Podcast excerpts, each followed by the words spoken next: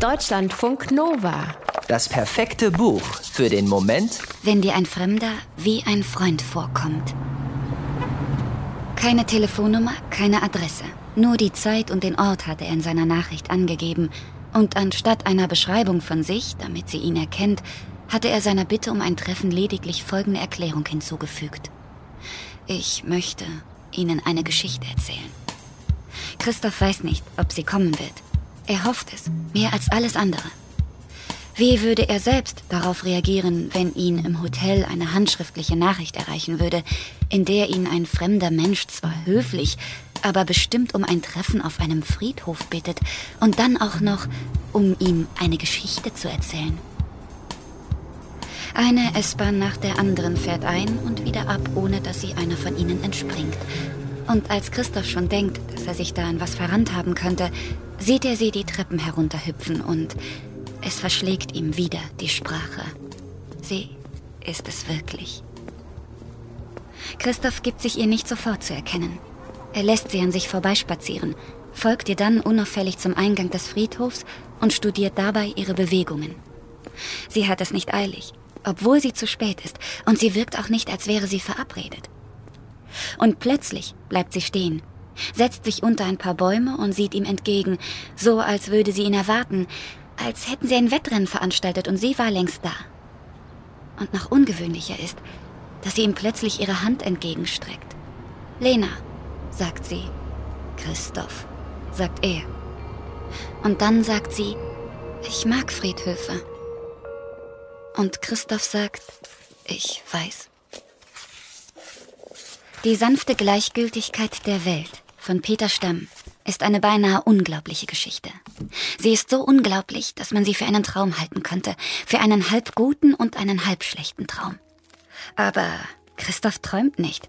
Er ist zwar ein Schriftsteller, der sich ständig Geschichten ausdenkt, aber diese hier, die ist ganz sicher nicht seiner eigenen Fantasie entsprungen.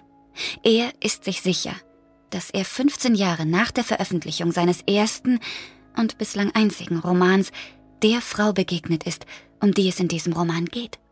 Magdalena. In Jung, so wie damals, als sie seine Magdalena war. Die Magdalena, die ihn erst auf das Thema seines Romans gebracht hat, die die Idee hatte, über ihre Liebe zu schreiben und somit auch über ihre Trennung nach fast vier Jahren. Sie hat ihn eines Nachts plötzlich verlassen. Er war noch nicht mal fertig mit dem Buch und sie war weg. Er vermisste sie, natürlich, aber erst, als es zu spät war. Als er merkte, dass die reale Magdalena und die in seinem Buch zwei unterschiedliche Frauen sind und dass er die Beziehung zur realen Magdalena hätte mehr pflegen müssen, mehr als die zur fiktiven. Warum erzählen Sie mir das? fragt Lena, ungeduldig zwar, aber freundlich. Sie und Christoph spazieren über den Friedhof. Es ist früher Nachmittag und sie hat Zeit. Ihr Freund sitzt in einem Seminar mit einem berühmten Amerikaner vom Film. Sie weiß, dass ihr Freund sich dort schrecklich langweilt und dass er eigentlich auch gar keine Drehbücher schreiben will, sondern richtige Bücher zum Lesen. Aber er lässt sich nicht davon überzeugen, das Seminar abzubrechen. So sei er eben, ihr Freund, übrigens auch Schriftsteller, so wie Christoph.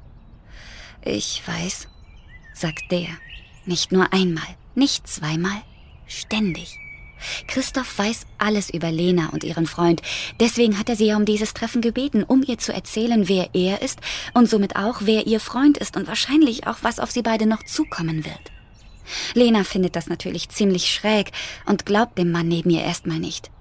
Der behauptet nämlich, ihr Freund, Chris, der in dem Seminar hockt, sei er, Christoph, allerdings die jüngere Ausgabe von ihm, ein Doppelgänger, wie bei einer Zeitreise oder sowas. Und sie, Lena, sei seine Magdalena. Totaler Quatsch. Aber dann zählt Christoph, dieser fremde Mann, plötzlich Dinge auf, die niemand wissen kann, niemand, der ihr nicht nah ist.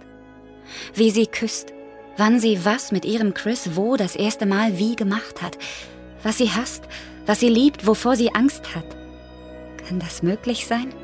Steht ihre Geschichte irgendwo geschrieben und wenn ja, also wenn das wahr ist, gibt es dann eine Chance, die Geschichte zu ändern? Deutschlandfunk Nova